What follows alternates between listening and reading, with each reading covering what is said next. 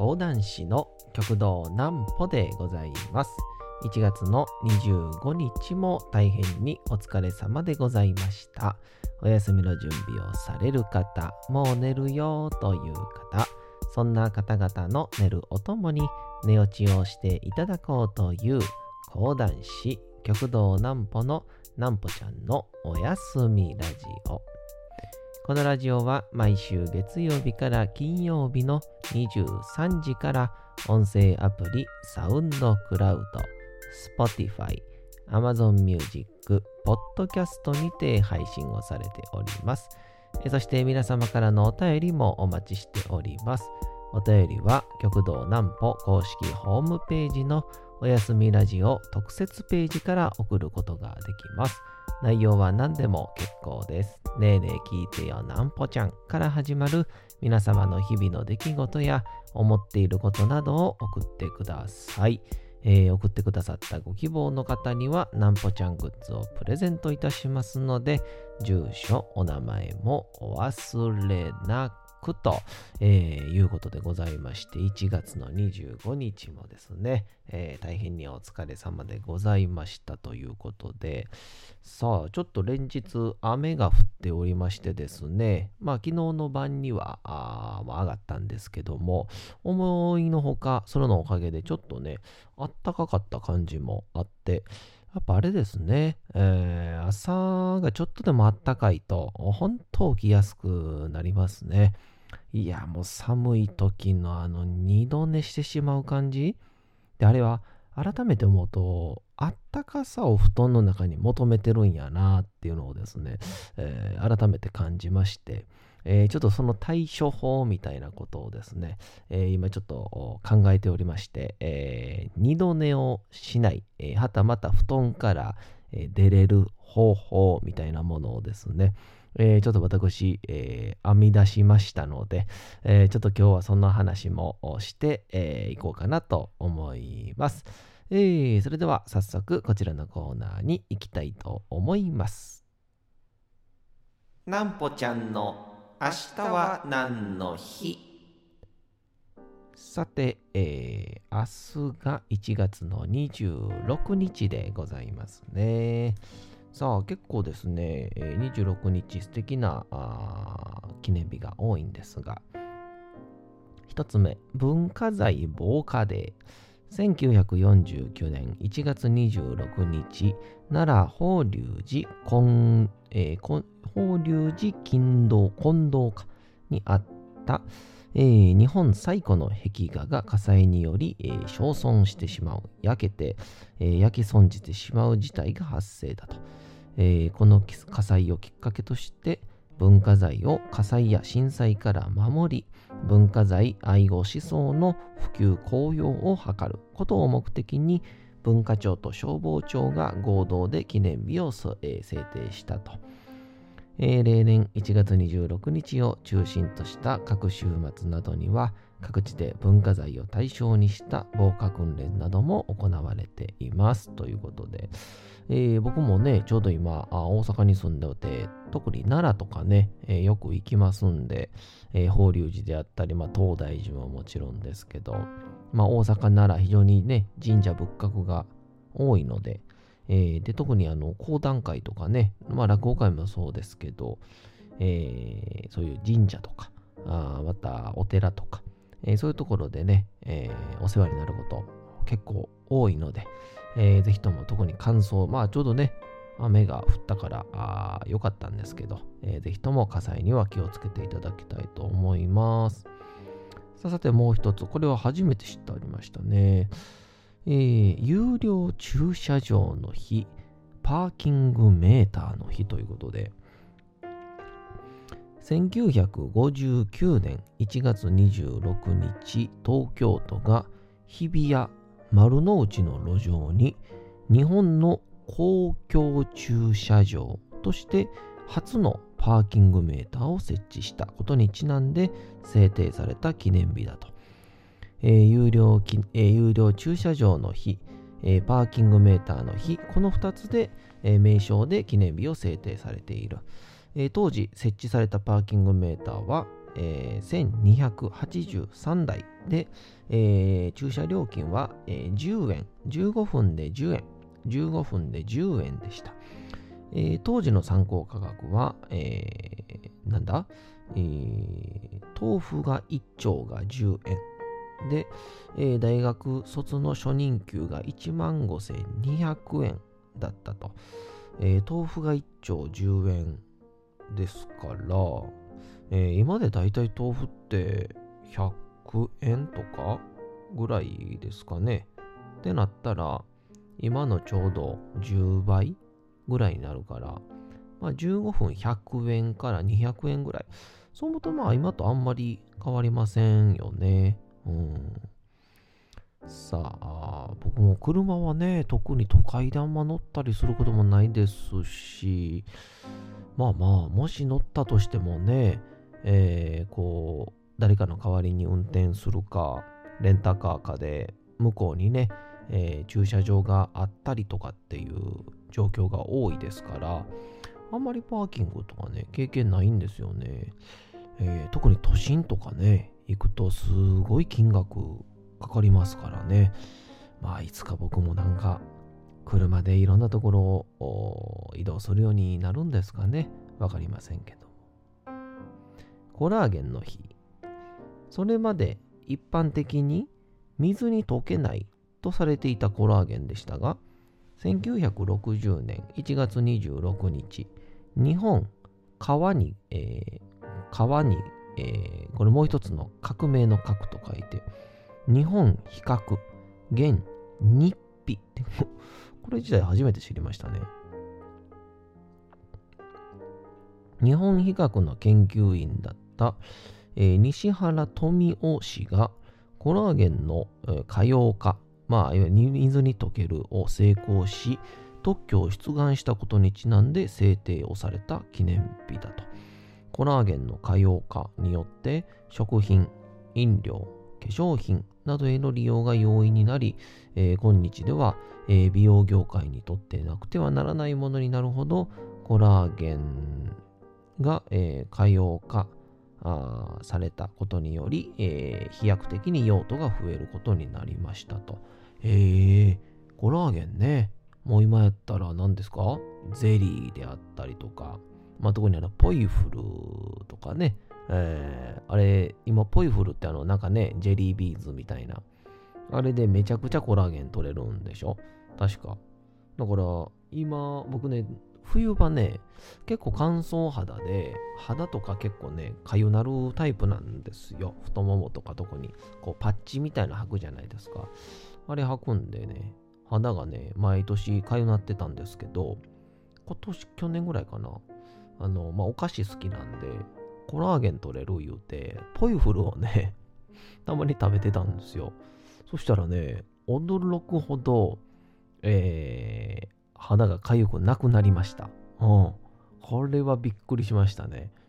で、プラスまあ、あと、そういうコラーゲンのね、なんかこう、なんて言うんでしょう。カプセル？コラーゲンカプセルみたいな？安いやつがあって、それ通販でなんか人がからもらったんで、それ飲んでたんですけど、全然痒くなくなりましたね。えー、ぜひとも皆さんね、体がちょっと冬場痒くなる方は飲んでみてはいかがでしょうか。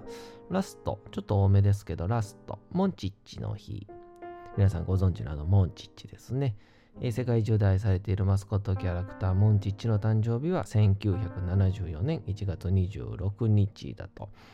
えーえー、同商品や、えー、雑貨、おもちゃなどの企画、製造、販売などを手掛ける株式会社関口が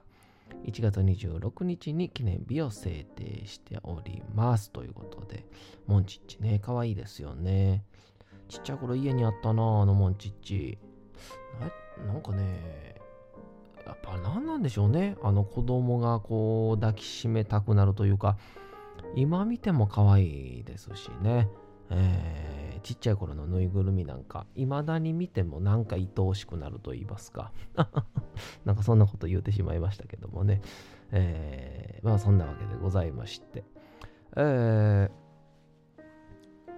えー、そう、だからね、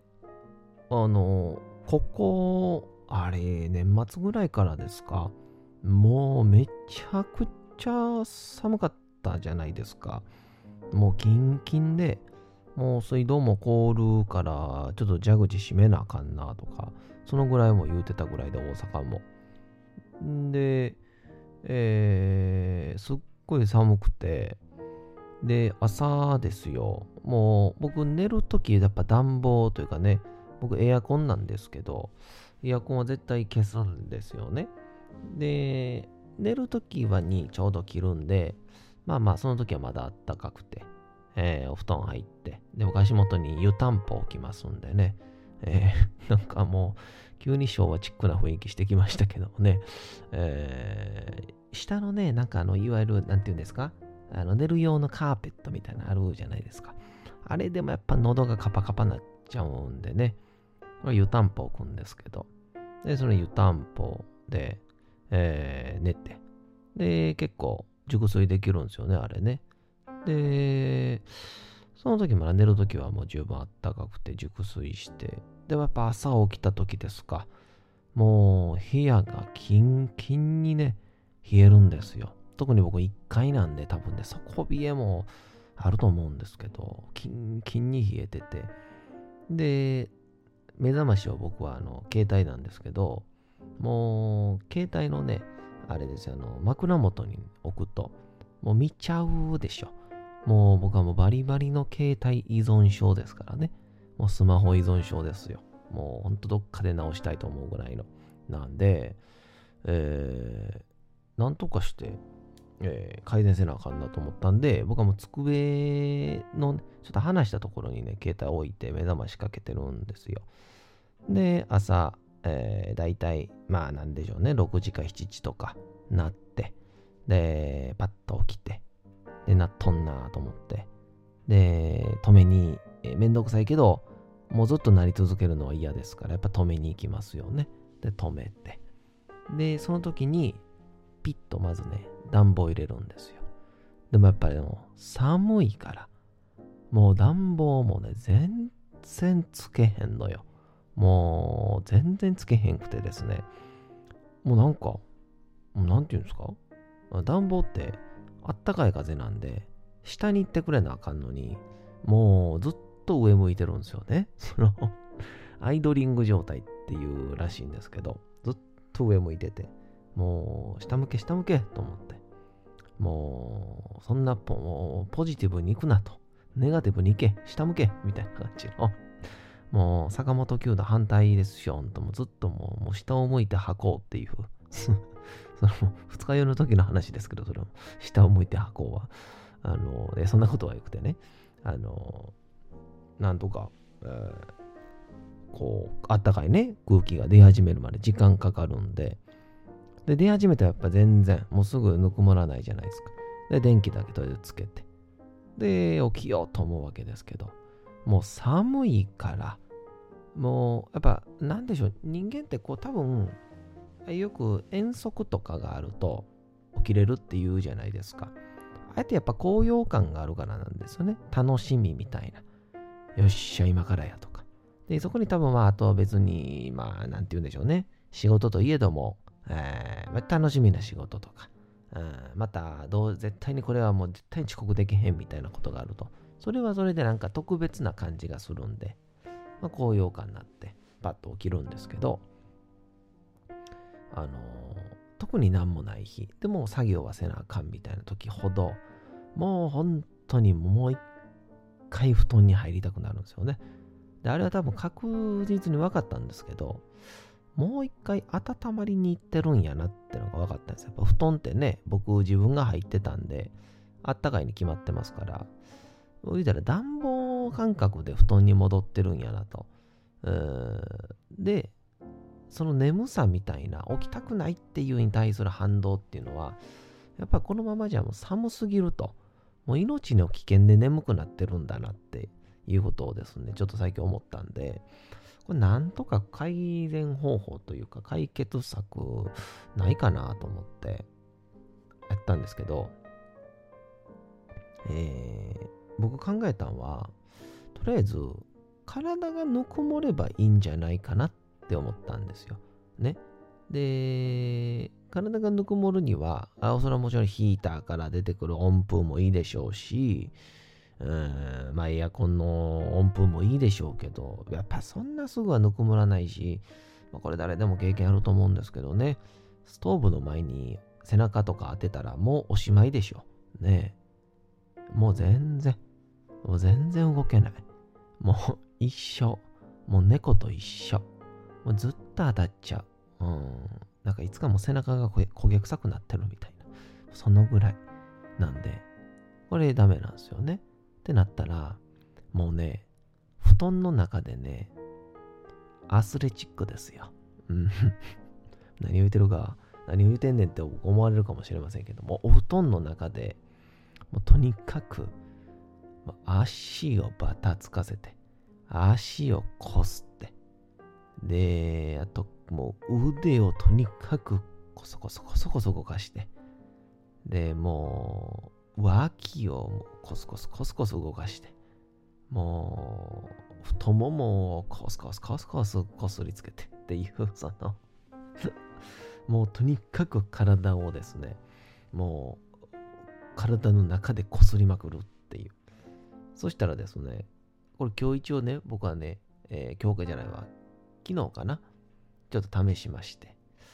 そしたらね、朝6時でね、まあまあ、その辺ゆっくり、その晩前の晩は寝たんですけど、朝6時結構寒かったんですけど、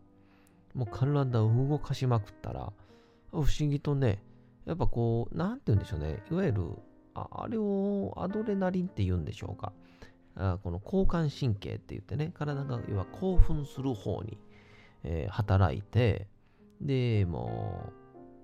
見事なまでに、えー、やる気というか、ドーパミンっていうんですか、アドレナリンっていうんでしょうか？それが分泌されてですね、よし、動こうってなって。で、で、そっからですけど、あのー、これ結構このラジオではよく言うてるんですけど、えー、人間にはあの朝起きたら、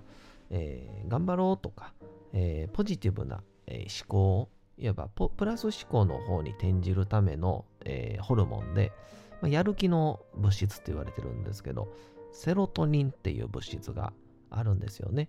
でそのセロトニンっていう物質は太陽光を浴びると、え発生するっていう発動するっていう、えホルモンなので、えー、どうであれ、あの、曇った日でも何でもいいんで、とにかく朝起きたら、外に出て太陽光を浴びることが一番大事ですって言われてるんですね。で、そのセロトニンがビュッて出ると、ビュッて出るんかな？その、パラパラかわかんないですけど、出ると、人間はそこで初めて、あ、一日が始まったなって思うらしいんですよ。逆に言うと、う暗い部屋で朝起きていろいろ動いてても、セロトニンが物質発生しない限り、その人にとっては、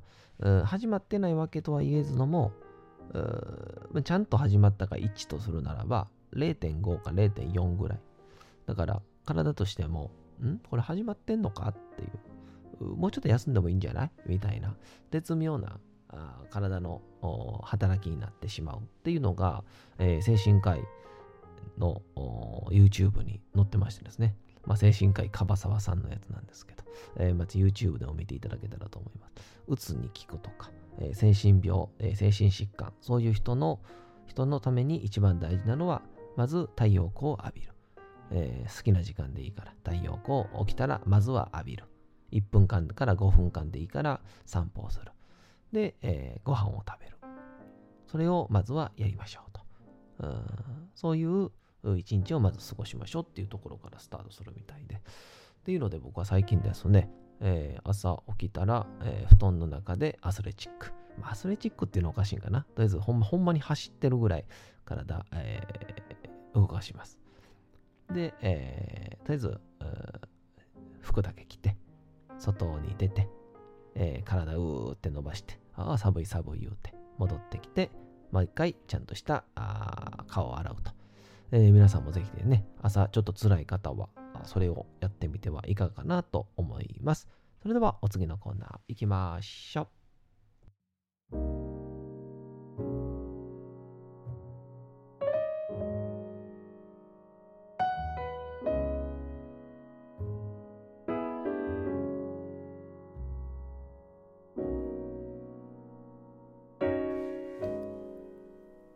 さて時刻はうとうと朗読会の時間となりました。皆様小さい頃眠れなかった時にお父さんお母さんおじいちゃんおばあちゃんお世話になっている方に本を読んでもらった思いではないでしょうか。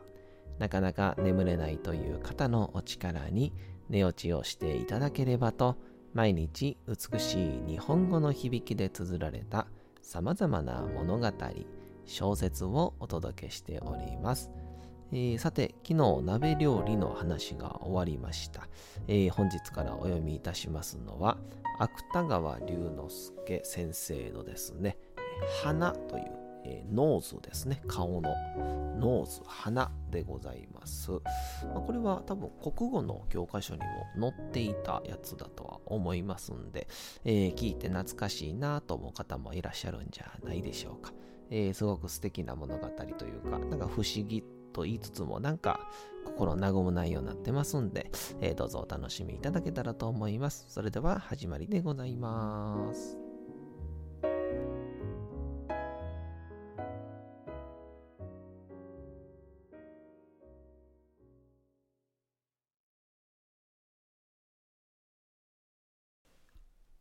花芥川龍之介。全地内具の花といえば池ので知らないものはない。長さは五六寸あって上唇の上から顎の下まで下がっている。形は元も先も同じように太い。いわば細長い蝶詰めのようなものがぶらりと顔の真ん中からぶら下がっているのである。50歳を超えた内具は、シャミの昔から、内道上具部の職に上った今日まで、内心では始終この鼻を苦に病んできた。もちろん表面では今でもさほど気にならないような顔をして済ましている。これは千年に到来の浄土を活業すべき僧侶の身で、花の心配をするのが悪いと思ったばかりではない。それよりむしろ自分で花を気にしているということを人に知られるのが嫌だったからである。内具は日常の談話の中に花という言葉が出てくるのを何よりも恐れていた。内具が花を持て余した理由は二つある。一つは実際的に鼻の長いのが不便だったからである。第一、飯を食う時にも一人では食えない。一人で食えば鼻の先が金まりの中へ飯へ届いてしまう。そこで内具は弟子の一人を禅の向こうへ座らせて、飯を食う間、広さ一寸長さ二尺ばかりの板で、鼻を持ち上げていてもらうことにした。しかし、こうして飯を食うということは、持ち上げている弟子にとっても、持ち上げられている内具にとっても、決して容易なことではない。一度、この弟子の代わりをした中道寺が、草目をした拍子に手が震えて、鼻を粥の中へ落とした話は、当時、京都まで喧伝された。けれどもこれは内具にとって、決して鼻を苦に病んだ主な理由ではない。内具は実にこの花によって傷つけられる自尊心のために苦しんだのである。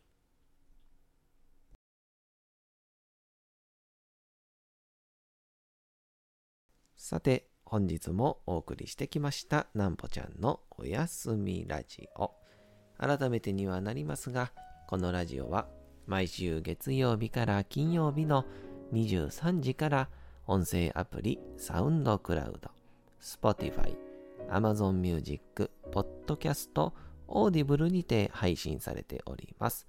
えそして皆様からのお便りもお待ちしております。お便りは極道南歩公式ホームページのおやすみラジオ特設ページから送ることができます。内容は何でも結構です。ねえねえ聞いてよなんぽちゃんから始まる皆様の日々の出来事や思っていることなどを送ってください。えー、送ってくださったご希望の方にはなんぽちゃんグッズをプレゼントいたしますので、住所、お名前もお忘れなく。お休み配信、YouTube ともどもにチャンネル登録をよろしくお願いいたします。えー、というわけでございまして、皆さん1月の25日も大変にお疲れ様でございました。えー、皆さん先ほど言いましたですね、えー、て言うんでしょう、朝のストレッチみたいなやつ、えー、ぜひともやってみてはいかがでしょうか。お昼間とかもね、えー、眠くなったりとか、あなんかやる気が出ないなーなんて時は、えー、簡単なスクワットとか、いわゆるちょっとこう、えー、て言うんでしょう、血圧の上がる、血流が速くなるというか、そういうのは結構効き目があるらしいんでね、ぜひともやってみてください。明日も皆さん、街のどこかでともどもに頑張って夜にまたお会いをいたしましょう。なんぽちゃんのおやすみラジオでございました。それでは皆さんおやすみなさい。すやすやすやー。